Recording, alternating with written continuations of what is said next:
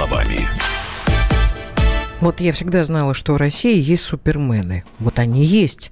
Ребенок выпадает, а он так раз, хлоп, и подхватил. И это чудесно. Это чудесно. Хорошо, что она падала со второго этажа, а он ее увидел. Игорь Котелкин просил передать привет его другу Голованеву Ивану Ивановичу. Иван Иванович, большой вам привет. Ты все приветы будешь передавать? Нет. У меня предложение такое. Поскольку я совершенно хамским образом забыл запустить голосование, а тема, мягко говоря, интересует не только нас, Юлий, но и вас, а давайте мы еще немножечко с вами по поводу вот этих ларьков поговорим. 8 800 200 ровно 9702. Это телефон нашего прямого эфира, потому что тема эта, она, извините, коррелируется очень хорошо с тем, о чем мы собирались говорить дальше. Вот 59-56 пишет. Вас послушать, вся проблема в чинушах, а не в ларьках. Почему бы не бороться с коррупцией, а не с палатками? 59-56. Золотые слова. Я не очень понимаю, а, а что не так-то? А что не так-то? Значит, тут написано, что Собянин выхолостил городскую среду до неузнаваемости. Такое написано. Написано, что да ладно, у фермеров та же самая трава, что и в сетях. А вот другой пишет, еще в некоторые дворы заряжают бочки с молоком и торгуют им на разлив. Я очень давно этого И вполне видел. бывает и так, что молоко такое, и хлеб, которым там тоже часто торгуют, существенно лучше супермаркетного. Как такое может быть? Ну, как вот такое может быть? Может, может быть, если, э, если у вас поставщик привозит молоко, извините, там сразу из-под коровы, или просто не знаю, где у нас в Подмосковье Нет, такие просто хозяйства. 7388 продолжает, что такие энтузиасты должны также быть обеспечены поддержкой СМИ. Так, безусловно. Да, а кто против-то? Вот Александр из Екатеринбурга, аж четыре раза он сражался с телефоном, я так понимаю, пишет нам, что в Штатами пельсенями торгуют с мобильного трейлера. То Я так понимаю, в Штатах пельменями. пельменями торгуют с трейлера. Да ну, какие у них там пельмени? У них не Боже пельмени, мой, но у них... Саша? Слушай, неважно. У них может быть там така, шмака, это какая разница. Но у них у, у них немножечко другая ментальность. И вот эта история, как это называется-то? Фуд-трек, по-моему, да? Ну, ты фильм а, вспоминаешь. А, да? Нет, ну да, вот эти вот э, автобусы, которые вот эти фастфуд готовят, они у них тысячу лет. У нас это, ну, как-то не очень принято. Так, Дима Может, из Зеленограда. Я не, э, я не знаю, что такое завод Ангстрем.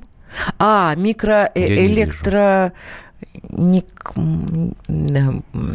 Так, микро, микроэлектро Слушай, иди по потренируйся. А, на траве дрова, на дровях трава. Мик... Читать не можешь Нет, ничего. здесь просто полностью слово слилось с другим. Ой, да, слушайте, Микроэлектроники мне. Так, двое знакомых сказали. Основной завод будет закрыт из-за отсутствия финансирования. Деньги выделены на зарплату и все остальное. Дмитрий из Зеленограда. Ну, Дмитрий, мы передадим коллегам эту информацию. Я ничего не могу сказать. Ты будешь за голосовалку запускать или нет? Нет, не буду. Не я хочу будешь. прямой эфир. 8 800 200 ровно 9702. Смотрите, как мы вы сейчас к этому относитесь? Э, дивно совершенно поговорили о том, что и Миша, нам наш экономический образователь, сказал, что действительно чиновникам очень нужно, чтобы как-то, ну, деньги пошли куда же, куда-то делись, а тут палатки появятся, опять будут стричь. А Левада-центр э, Ты уже провел на другую опрос. Тему, Больше половины россиян считает, что чиновники лгут о положении дел в стране. Вот такая вот интересная история. Да ничего интересного. Мне кажется, приведена. что это совершенно э, э, секрет полишинели какой-то. Смысл в этих вот опросах и я, опросах я, честно говоря, не я вижу. Я с тобой не согласна. А потому что у меня ощущение, что действительно идет э, некая стагнация и депресняк э, вообще в, в, в целом в обществе какая-то какая-то печаль. Ну хорошо, что потому что... изменилась твоя печаль от того, что Левада-центр провел такой опрос? Нет, я просто хотела спросить, во-первых, наших э, радиослушателей, э, верят они нашим чиновникам или не верят? Нет. Я тебе сейчас скажу, скажут, нет, не верят. Ты, ты за всех, что ли? Ну, за всех, не а за давай всех. мы послушаем Георгий Георгий Бофт уже у нас в эфире. Бофта. Георгий Георгиевич, здрасте. Здрасте, Георгий. Здрасте. Ну вот мы тут поругались немножко. Что вы скажете по я, поводу я, я наших не вижу чиновников? смысла в этих Они... чиновниках. ругаться не надо, не надо ругаться. Да жизнь такая. Как вы считаете? Я говорю, что вообще Наши нет смысла чиновники... в этих опросах. Ну, лгут чиновники. Ну, и так понятно, зачем нужно это вот опрашивать, тратить на это деньги. Ну, ладно, Левада-центр – это не государственная структура, пусть тратят на что хотят. Более того, это иностранный агент. Ну да, с недавнего времени. Да. А Юлия Геннадьевна да. забыла про это в э, порыве своем. Ну, допустим, 52% россиян считают, что чиновники лгут о положении дел в стране. Что мы... Теперь как мы поступаем с этой информацией? Мы ее принимаем как э, вечное недовольство вот. россиян чиновниками. Вот. Они всегда говорят и всегда говорили, что чиновники врут. Э, вот. Э, только в сталинское время они могли написать 4 миллиона доносов на таких чиновников. Вот. А, значит, в царское время они просто глухо роптали или э, писали там Чехов, например, про чиновников. Много чего написал, ничего хорошего, кстати говоря. Ни одного позитивного образа чиновника э, в русской классической литературе, надо сказать, не собран, не создан. Да? Угу. Ведь это же тоже отражение такое. Там Левады центра не было, а были классики типа Чехова, там, не знаю, Салтыкова, Щедрина. Причем это не, не, не иностранные агенты, заметьте. Нет, Салтыков, Щедрин вообще губернатором работал. Естественно. Ну, вот, так что это исторически, это скрепа наша. Мы вообще не любим чиновников. Угу. Мы любим только царя. царя. Георгий Георгиевич, вот, а за что нам любить чиновника? Ну, вы расскажите нам, народу простому. Может быть, мы не, за не, что, не, не правы? Говорить, что не за что его Потому любить. что когда к, чин, к, к, к, за чиновником приходит Совет Федерации, и выясняется, что этот чиновник столько брал, mm то как-то стан, становится... Ну, как же? Ну, он, он, не, он не чиновник, он сенатор. Конечно. Хорошо, по- да. политик, Но, а, хорошо. А, а вы назовите вот сходу страну, где чиновников любят. Не знаю. Хоть одну. Георгий Георгиевич, меня это как-то не успокаивает. Я хочу про свою страну. Э, это Что там в других странах, меня совершенно не, не признак, волнует. Это признак здоровья народа. Народ не угу. должен любить бюрократию. Он ни в одной стране, никогда вы не найдете э, людей, которые любят бюрократию. Даже в Китае, где э, там культ бюрократии, но всегда это бюрократия отдельно, народ отдельно всегда было. И все равно есть чувство недолюбливания бюрократа простым народом. А вот если тогда, смотрите, такая вещь, это я сейчас совершенно серьезно спрашиваю. А, любовь, не любовь к чиновнику, ну ладно, это какая-то субъективная такая эфирная история. Но есть еще вещь как доверие. Вот, например, сейчас вот буквально сегодня объявили Значит, новые вот эти наши цифры по нацпроектам, почти 26 триллионов до 2024 года, но, насколько я помню, там только 13, миллиардов, 13 триллионов будет государство, что-то там еще из внебюджетных средств. Если у вас, помимо нелюбви к бюрократии, есть еще э, отсутствие доверия, вот это логичное продолжение ситуации. Насколько такая ситуация негативна для страны, когда люди просто власти не доверяют? Ну, когда усугубляется высоким уровнем недоверия, это, конечно, еще хуже, потому что все-таки э, э, государственные институты Э, чиновники это одно, государственный институт это другое, но доверие к государственному институту это важная вещь. Угу. И когда э, от кого-то, от кого-то государственного института исходит информация, которой люди не доверяют, это, в принципе, тревожный симптом. Э, не очень хороший. А как а с этим бороться? То, что, то, что Никак. прости господи, транспарентностью, прозрачностью и контролем. Вот. Но это тоже не совсем... А как же мы... Как бы привычные для нас вещи. Где Даже слово мы... транспарентно. Где мы найдем еще, ту клининговую еще... компанию, которая нам это все промоет? Нет, это тоже все прописано. Это все есть э, совершенно омерзительные методы контроля за чиновниками. Называется политическая конкуренция. Когда одни мерзавцы, скажем, демократы, контролируют других мерзавцев, которые, скажем, республиканцы. Угу. И, те, и те, и другие прохвосты пройдохи, и дай им волю, они все разворуют. Но поскольку их двое, одни у власти, а другие в оппозиции, то они как-то вот э, друг друга, значит, вот все время подсматривают друг за другом. А у нас кто? Во всяких... А у нас кто а у нас, друг за другом А у нас, к сожалению, в общем, нельзя сказать, что у нас многопартийная реальная система. У нас есть одна партия власти, э, в которой там четыре фракции. Одна большая и три маленьких. А все остальное это так, какие-то прохвосты. Там мерзавцы у нас прохвосты. Вот и прекрасно.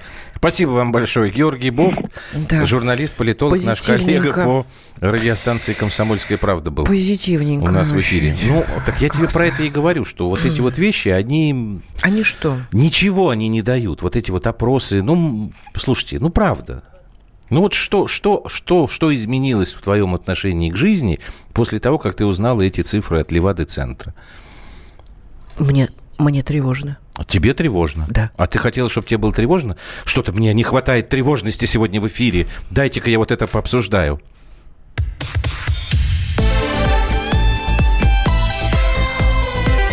Простыми словами. Магеллан прошел вокруг света за три года, и его знает весь мир – ФОК и паспорту потратили 80 дней и про них написали книгу. А с нами это можно сделать всего за полчаса. Знаменитые путешественники в прямом эфире расскажут, где побывали, что увидели и через что пришлось пройти, проехать, проплыть и пролететь. Совместный проект «Радио Комсомольская правда» и Русского географического общества «Клуб знаменитых путешественников». Отправление каждый четверг в 12.05 по Москве.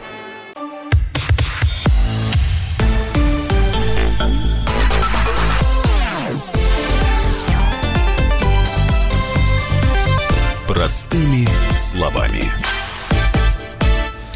Простыми словами продолжаем с вами говорить. Уже от чиновников мы переходим к конкретной истории. Расходы на нацпроекты в России. 17.30 реагирует что? на слова Георгия Георгиевича о том, что это показатель здоровья народа. Нифига себе мы здоровые. Нет, офигеть, мы супер здоровы написали. Да, да, значит, а, правительство опубликовало основные параметры новых национальных проектов, которые рассчитаны до 2024 года. Очень интересная история.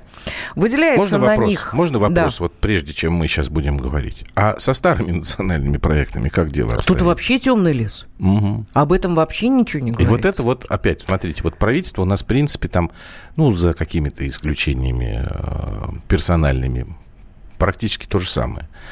И да. Дмитрий Анатольевич, который у нас национальными проектами занимается всю Он сознательную вообще любит. жизнь. Денег нет, но выдержит. Так, ну это ладно, это уже зеленый забор. Значит, самым дорогим э, нацпроектом должен стать план модернизации магистральной инфраструктуры. Да, ну это понятно. Дороги, это дороги, мне это понятно. Э, вся да. эта история. 6 Что триллионов такое... 35 миллиардов. 6 триллионов 35 миллиардов. Угу. Что такое второе, хоть убей, я, может Это быть, не ты, второе, ты это мне... наоборот самое маленькое. Наименьшие затраты, предусмотренные да. на нацпроект. Производительность труда и поддержкой зан- занятости. Как да. ты правильно сказал, ларьки будут строить. Нет, я сказал, что это вообще-то по-русски называется создание рабочих мест. Да. 52 миллиарда как нацпроект на создание рабочих мест – это ничего.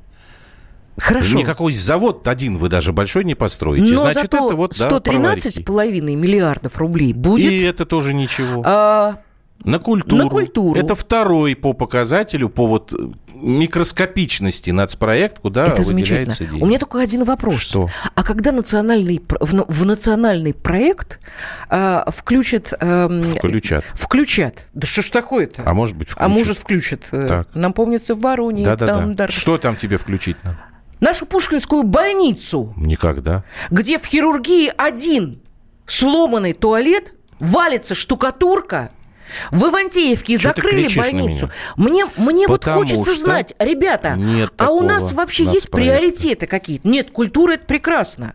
Производительность труда, я не знаю, как, что это за нацпроект, где будет производительность труда. А не знаете, молчите. Поэтому а, вот в чем я хочу спросить. Кого вот, ты хочешь? Ты меня хочешь спросить? Вот я тебе отвечаю. В наши, в... Я тебе да. отвечаю. Я тебе отвечаю. Это история с теми же самыми ларьками. Вот у нас есть нацпроект. Напоминаю, когда занимался, вот начали, на, первый раз мы услышали вот эти Не вот начали, а нацпроекты, а правильно. Начала, началась вся эта история. Там у нас тоже был нацпроект про здравоохранение. Я поэтому и говорю, а что у нас со старыми нацпроектами? Мы получили реформу здравоохранения, которое в том числе подразумевало укрупнение, соответственно, сокращение, уничтожение мелких лечебных там заведений медицинских. Да, в школе получилось ровно то же самое. Высвободили огромное количество рабочих рук, кто где-то устроился, кому-то повезло, устроилось по специальности, а кто-то пошел, я не знаю, чем заниматься.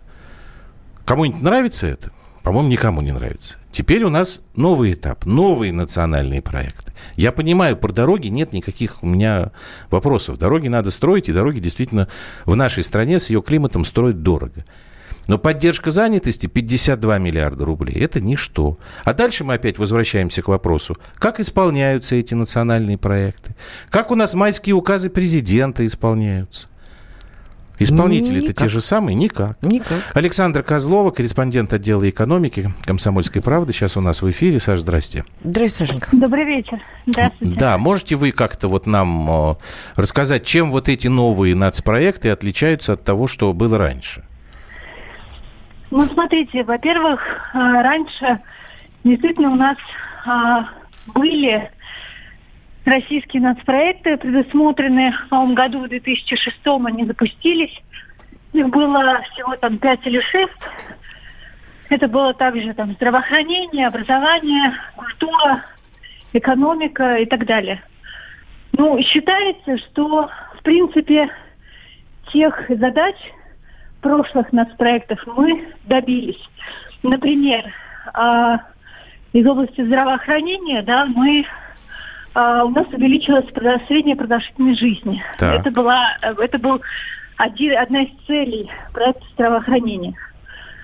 А, по поводу образования мы тоже улучшили свои места в международных рейтингах, университетах и так далее. Понимаете, э, вопрос, конечно, не в том, чем отличаются эти от прошлых. Э, такие национальные программы – это некий метод стимулирования экономики. И он, на самом деле, этот метод, он достаточно популярен не только в нашей стране. Я сегодня общалась с экономистами, они говорят, что это, в принципе, такая мировая практика. Эти цифры, которые сегодня обнародовало правительство, 25 триллионов рублей на 6 лет, принципе, они сопоставимы другими мировыми программами, с аналогичными нацпроектами других так странах. Это Сашенька, правильно. эти экономисты, э, прости господи, наверное, не вылезают из Америки и из Европы. Им так э, хочется, чтобы здесь хоть чем-то было похоже на э, развитые страны, а здесь как-то не похоже. Они вот, они, может быть, они живут в каком-то другом государстве, дети у них там учатся, они там лечатся и прочее, я, они там отдыхают. Я думаю, что вряд ли. Я думаю, что вряд ли. Просто они хотели сказать, что сами по себе, сама по себе идея выделения каких-то нацпроектов, идея, идея выделения приоритетных областей экономики, которые будут э, развиваться, да, такая, такой элемент плановой экономики само по себе это неплохо. Конечно. Это, Но это выполнение, Но... да. Вопрос... Выполнение. У нас медицинская да, история конечно. так развелась, что уже дальше некуда. Э, у нас вырос э, как, как, жизнь, продолжительность, продолжительность жизни. Она как-то выросла. Не Спасибо вам большое, Александр конечно, Козлова, корреспондент отдела экономики. пенсионерам негде. Ну, как-то я не понимаю. Вот там э, они для галочки сидят на своих э, местах и просто получают хорошие зарплаты. Ну, Значит, ну, правда. Смотри, э, они не сидят для галочки. Они сидят для зарплаты. Я думаю, что очень многие из них действительно искренне вот в том, о чем они Александре Козловой рассказывали. Потому что вы понимаете, мы же ведь действительно приняли на вооружение методы, которые а, используется на Западе. Вот у нас вузы стали попадать в рейтинги. Послушайте, а, мы постарались как можно ближе там, с введением баллонской системы, как мы ее взяли на вооружение, мы постарались наши высшие учебные заведения как можно ближе подтащить вот к той образовательной системе, которая сейчас существует на Западе. Стали ли мы умнее? Стали ли наши студенты умнее? Увы, нет. Ну, да. это мое глубокое убеждение. Потому что... Выпускники он... высшей школы экономики и журналистики пишут с такими ошибками, что волосы ну, слушай, встают дыбом. Э, экономики и журналистики это не обязательно. В высшей это... школе экономики должны учить экономики. Для того, чтобы экономика развивалась, это даже мне, блин, ежу понятно, нужно в эту экономику вкладывать деньги. Если вы вкладываете деньги исключительно в кубышку, чтобы, не дай бог, что-нибудь не произошло, ну и хорошо, ладно, вкладывайте. Или вот в эти бумажные прожекты, которые называются национальные проекты, которые ни хрена не выполняются. Нам была поставлена задача, да, вот образование перевести под э, западный стандарт. Мы его перевели. Мы его перевели. У нас этот ЕГЭ замечательный, у нас все остальное замечательное и прекрасное. От этого стало лучше стране? Мне кажется, нет. Михаил Делягин к нам присоединяется, директор Института проблем глобализации. Михаил Геннадьевич, здравствуйте. Здравствуйте, Михаил Геннадьевич. Добрый вечер. Вот эти новые нацпроекты, 25,7 триллиона рублей до 2024 года. Э, Ваши отношения? Ну, мое отношение крайне скептическое, потому что, во-первых, прошлые майские указы президента 2012 года никто, судя по всему, выполнять даже не пытался. А здесь относительно этого майского указа можно посмотреть, как менялась стоимость. вот в июле прошлого года была названа сумма 6,6 триллионов рублей как стоимость выполнения этих проектов. В сентябре 2018 года их стало уже 13,1 э, триллиона. А потом их стало более 20 триллионов. Ну, а сейчас э, уже 25,7 триллионов. То есть вполне возможно, что это рост не окончательный, он будет расти дальше, причем в меру не инфляции, а в меру аппетитов людей, которые к этим нацпроектам, так сказать, присосались. Uh-huh. Во-вторых, сами нацпроекты размыты предельно либо цели, либо средства достижения. Я понимаю, что мораль и духовность это хорошо и это приятно, но, а, простите, пожалуйста, когда целью национального проекта является повышение духовности, там есть такой проект, ну, а это как? Угу. Михаил, считаешь, э, Михаил Геннадьевич, а можно я вас попрошу, мы вас попросим, вы не уходите, нам сейчас надо просто на пару минут буквально да, прерваться. Спасибо. Да, мы, угу, спасибо большое. Угу. Так, Михаил Делягин, вернемся мы к этой теме, еще немножечко поговорим после середины часа.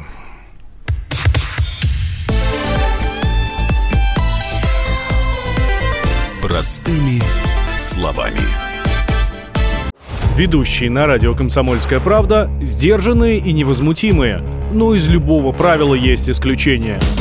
Дай по морде мне. Встань и дай. Хочешь стекло хочешь? такое? Давай. Он Что ты говно в эфир кидаешь? Я... Ты несешь какую-то хрень. Мы расстреляем его из водяных пистолетов мочой. Самый горячий парень радиостанции в прямом эфире. Исключение из правил с Максимом Шевченко. Слушайте по вторникам с 8 вечера по московскому времени.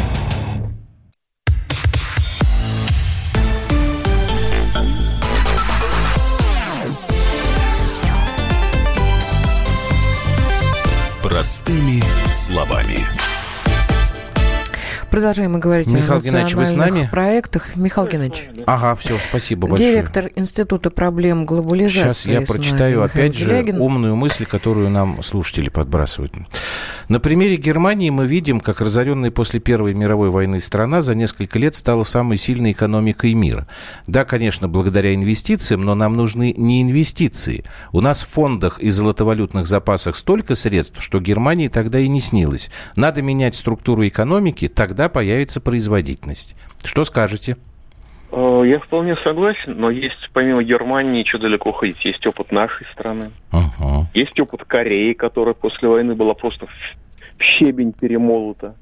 Так что примеров много, но когда есть деньги у государства, а государство на 1 января 10 с четвертью триллионов рублей лежит в заначке, эти деньги должны служить обществу, должны служить народу. А кому они служат? Они... они раньше они служили нашим иностранным конкурентам, сейчас они все в большей степени выводятся в Россию, просто лежат здесь без движения. Вот, возвращаясь к этим национальным проектам, а, как бы либо цели а, предельно размыты, там, типа вроде духовности, uh-huh. или вот я сейчас читаю, пожалуйста, повышение качества питьевой воды. Ну, как можно не выполнить такую цель? Мы чуть-чуть улучшили или чуть-чуть меньше стали сообщать? Нет, это безумная проблема в России качество. Михаил Геннадьевич, а, а сколько денег выделяется на это, если у вас это под рукой а, все? У меня вы просто... знаете, это, это, это, это не под рукой, а, но, знаете, если это выделяются деньги, то это хорошо, потому что под это идут, будут разверстаны конкретные мероприятия, можно ну, посмотреть. понятно, конечно. Дальше очень много говорится про экологию. Вот, пожалуйста, вот с 5 февраля в башкирском городе Сибай – больше 22 раз превышен ПДК по диоксиду серы. То есть, угу. по сути дела, по химическому оружию. Там людей реально вселяют в общежитие, потому что дышать нечем. Горит карьер. Он горит с 5 февраля. И там у ГМК, их структурное подразделение, вокруг, значит, суетится. Там уже митинги стихийные, все. При этом э, цель, цель замечательная, цель благая, только мы видим, на федеральном уровне это никого не, не волнует, судя по, так сказать, по информационной картине uh-huh. нет. При этом первый зам главы МЧС радостно рапортует. Что, понимаете, у нас МЧС самая крутая организация в стране, не считая, может быть, спецназа ГРУ. Да? А обеспечена техникой на одну десятую часть. 22 тысячи вакансий. Они, они жалуются. Понятно, да, как, что... то есть понятно какая, какая у них там зарплата, если uh-huh. у них 22 тысячи вакансий. И так далее, и так далее, и тому подобное. То есть э, постановка задач и реальность, да, постановка задач правильно. Только, ребят, это проблемы, задачи не решались раньше, И почему это они вдруг начнут решаться сегодня? Дальше. Замечательные слова. Давайте мы по образованию войдем в первую десятку лучших в мире. Ну, простите, для этого не нужны деньги вообще. Для этого нужен один лист бумаги, одна ручка бумаги и один вменяемый министр образования. Подозреваю, что проблема не в ручке и не в бумаге. Потому что нужно, как все прогрессивное человечество, перейти к нормальной советской системе комплексного обучения, естественно, обновив его, так сказать, с учетом современных технологий и всего остального. Ну да, в общем, тут что, придумывать особо не нужно. Что у нас делает что у нас делают? У нас, во-первых, уничтожают систему образования, целенаправленной системой дебилизации при помощи единого госэкзамена. И господин Греф, не стесняясь, говорит, что люди не должны понимать, что происходит с ними, потому что тогда мы ими не сможем управлять. В 2012 году он это сказал, и, так сказать, никто не отказывается от этих слов. И у нас вводится система электронного концлагеря, по крайней мере, что-то напоминающее его, Московская электронная школа, которая обеспечивает абсолютную прозрачность всех данных по так сказать, ребенку. Простите, пожалуйста, какая, какая вообще может быть тайна частной жизни, когда вся информация о человеке, она есть. Да, КГБ отдыхает, и, так сказать, и ЦРУ отдыхает, и все остальные тоже. 481,5 миллиардов рублей собираются направить на развитие малого, пред...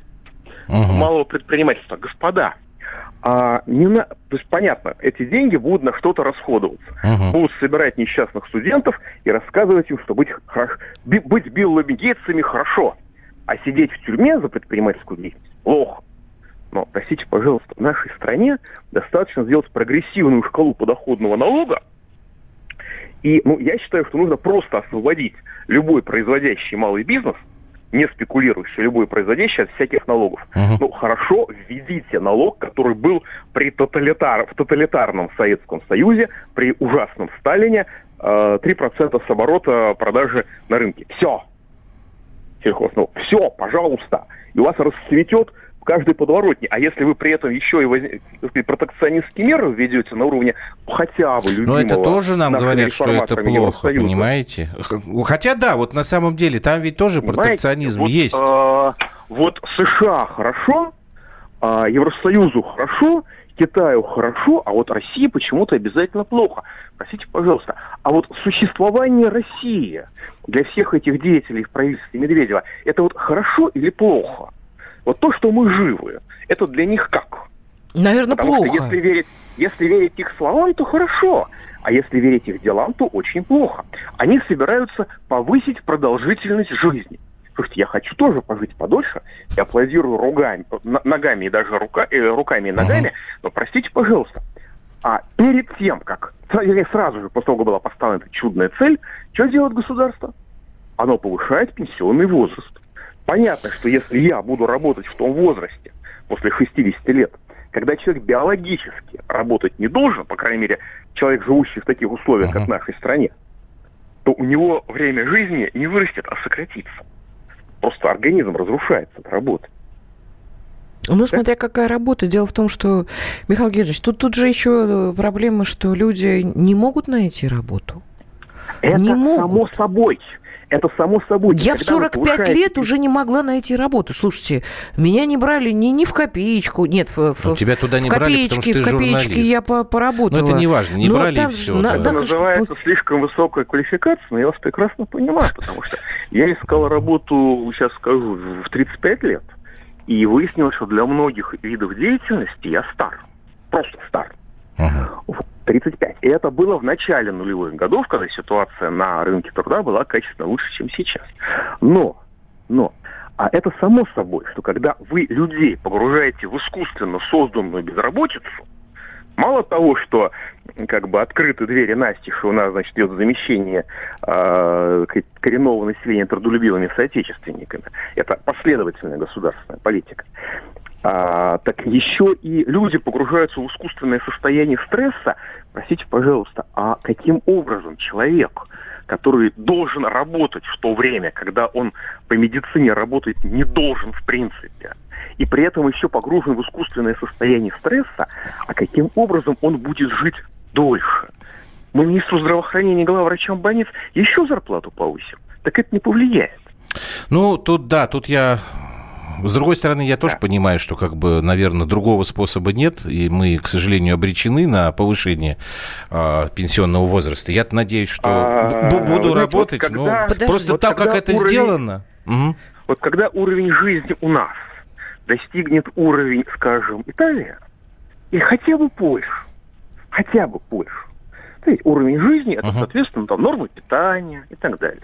Когда у нас а, начнет увеличиться возраст призывников, который вообще-то сокращался все последнее время, по крайней мере, до 2015 года, ну вот э, тогда можно обсуждать о том, что э, людей можно э, заставлять работать поинтенсивнее. Но в ситуации, когда у нас, извиняюсь, безработица, ситуация, когда у нас молодежь не может найти себе никакого места в жизни. Это правда. От слова совсем. Совсем. С высшим ну, образованием. Мире, но там тоже. В криминальном мире есть, но там тоже нужно большой конкурс пройти побольше, чем в большинстве вузов. Угу. В этой ситуации искусственно создавать дополнительную катастрофу на рынке труда немножко перебор. Есть вещи абсолютно правильные в этих проектах, руками и ногами я за. Дорогие друзья, давайте что-нибудь сделаем с вывозом мусора. И мы уже видим, но мы уже видим, как это делается. Когда просто людей обложили мусорным налогом, вполне по средневековым нормам, и э, устраивают дикие свалки по всей стране. Пожалуйста, напротив аэропорта Внуково дикая свалка. И все попытки местного населения сказать, что, вообще-то говоря, не нужно совершать преступления, а, оборачиваются тем, что это мест, этому местному населению говорят, ребята, вы правы, милиция пишет, вы правы, а, значит, преступление действительно совершается, у нас к вам, граждане, претензий нет, поэтому мы отправляем дело в архив. Михаил угу. Геннадьевич, ты говорили же, что будут строить эти все мусоросжигающие, муш... строят, мусороперерабатывающие. Их строят. Их строят.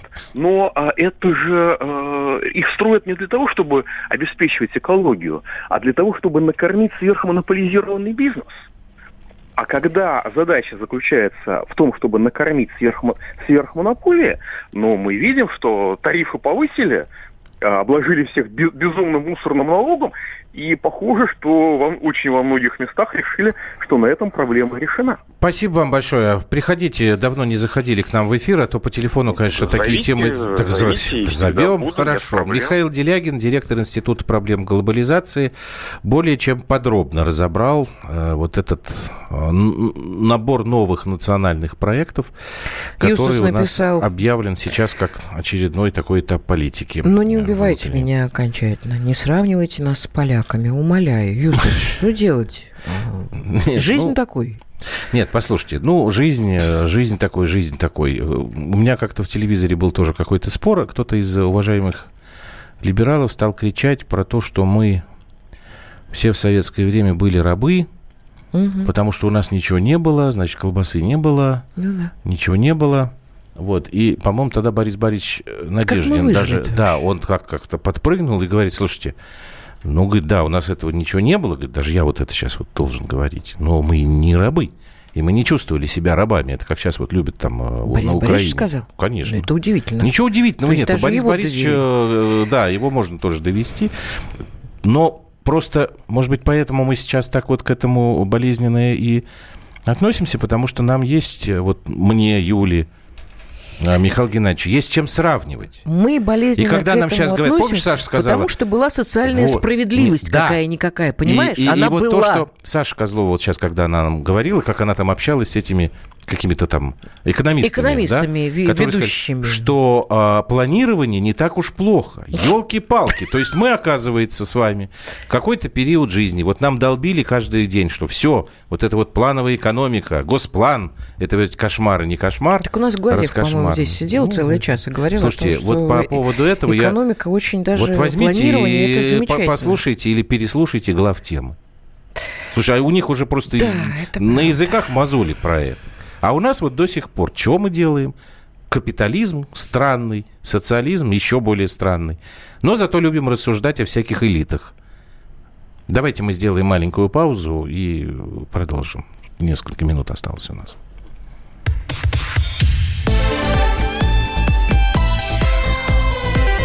Простыми словами. Здравствуй, друг. С чем ты к нам пришел? Здравствуйте. Меня зовут Кирилл, и я автоэксперт. Ребята, давайте поддержим Кирилла. Я знаю о машинах все. Я хочу говорить о них, хочу отвечать на вопросы, все время хочу обсуждать автомобильные темы. Как ты борешься со своей зависимостью, Кирилл? А я и не борюсь. Я говорю о машинах каждый день на радио «Комсомольская правда». «Дави на газ» с Кириллом Бревдо. По будням с 8 утра, а также по пятницам с 8 вечера по московскому времени на радио «Комсомольская правда».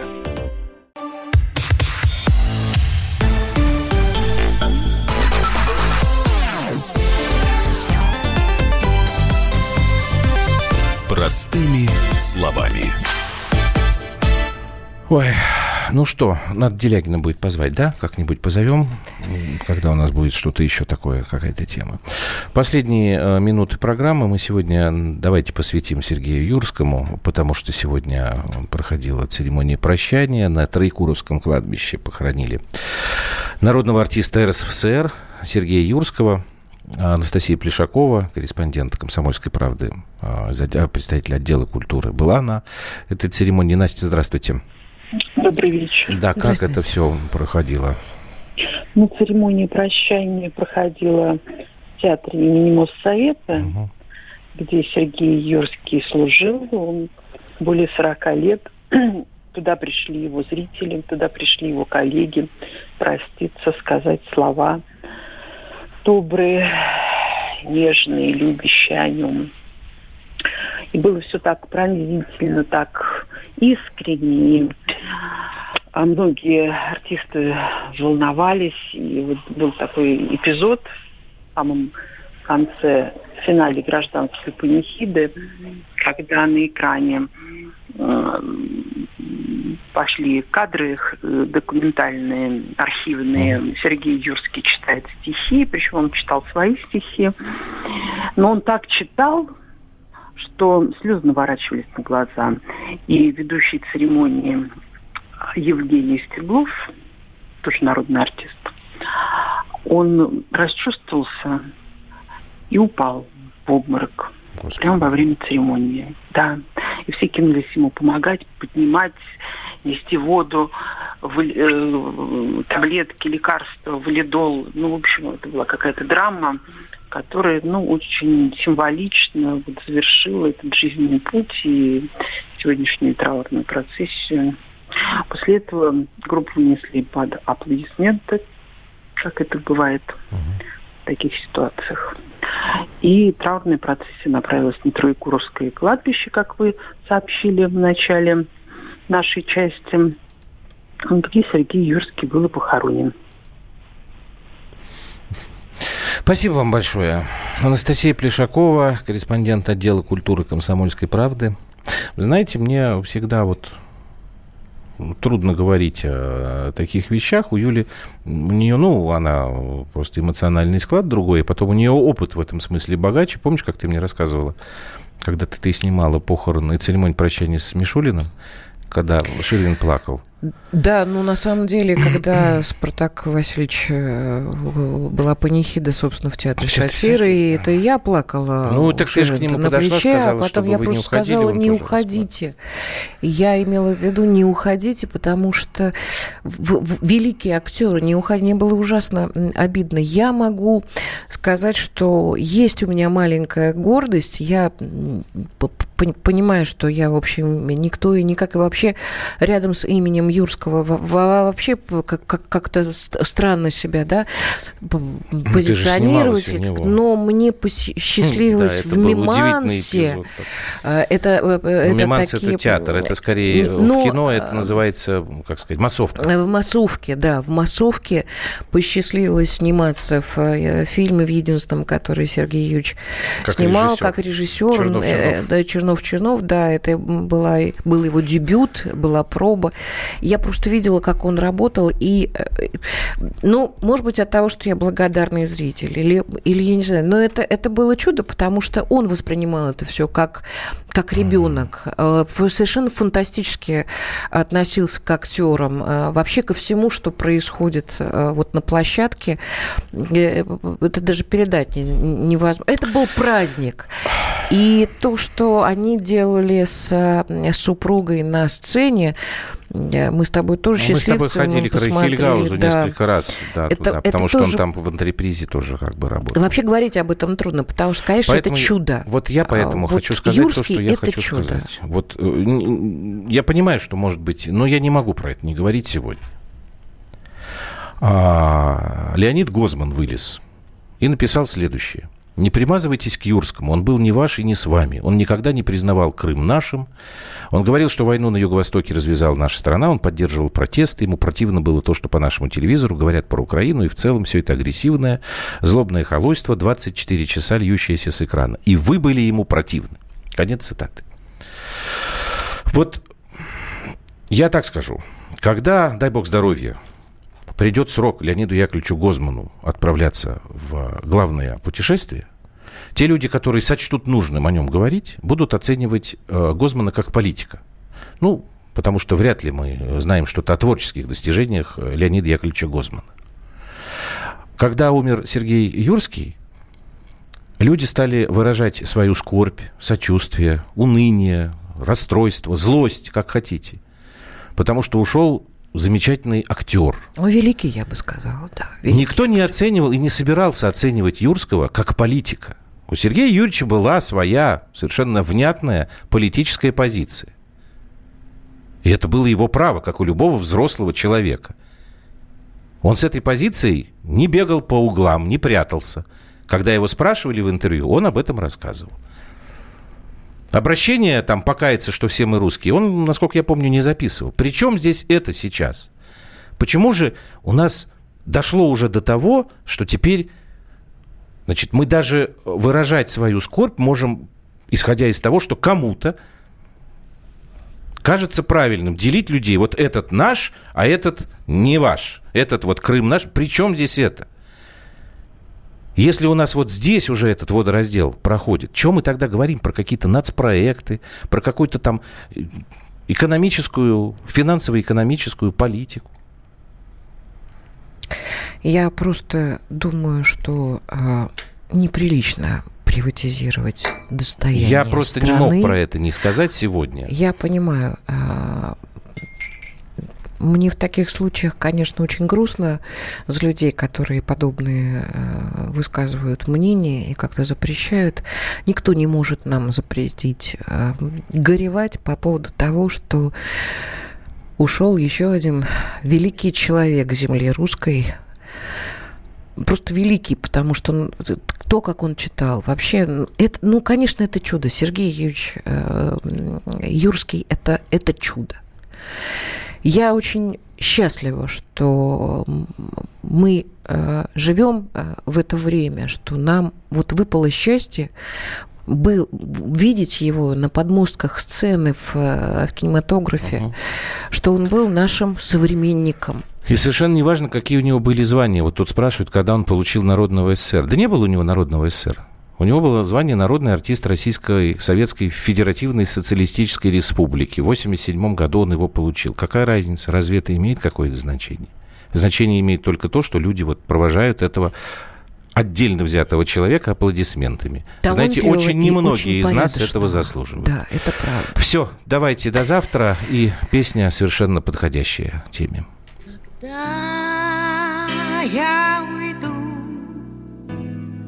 далеко-далеко, не мучаясь и не тревожась. Быть может, вздохнет кто-то очень легко,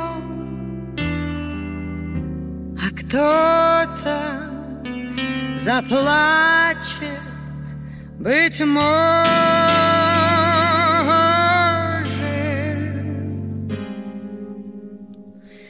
Умчится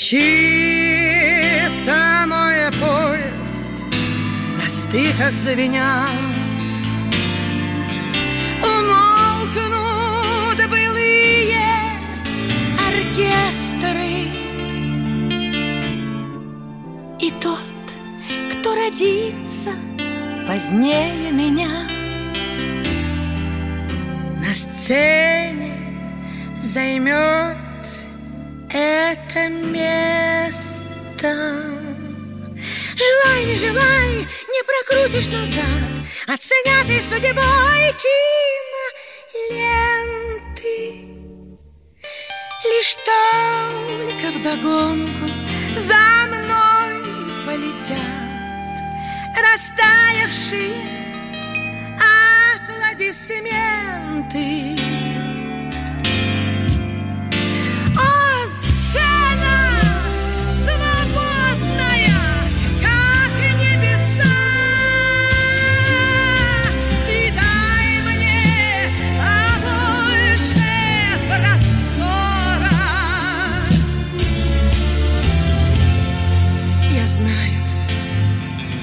тобой живут голоса.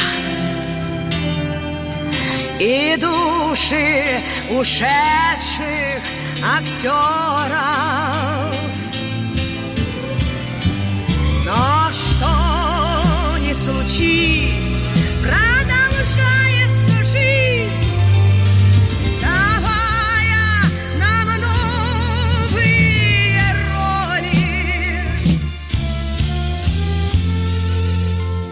Актерская доля То на земь, то ввысь Счастливая, горькая доля. Бутылка «Шато Марго» 1787 года. 225 тысяч долларов. «Феррари 250 Теста Росса» 1957 год. 12 миллионов долларов. Картина Ван Гога «Портрет доктора Гаше» 1890 год. 80 миллионов долларов. Есть вещи, которые со временем становятся ценнее. Но информацию лучше получать оперативно. Слушайте темы дня по будням на радио «Комсомольская правда».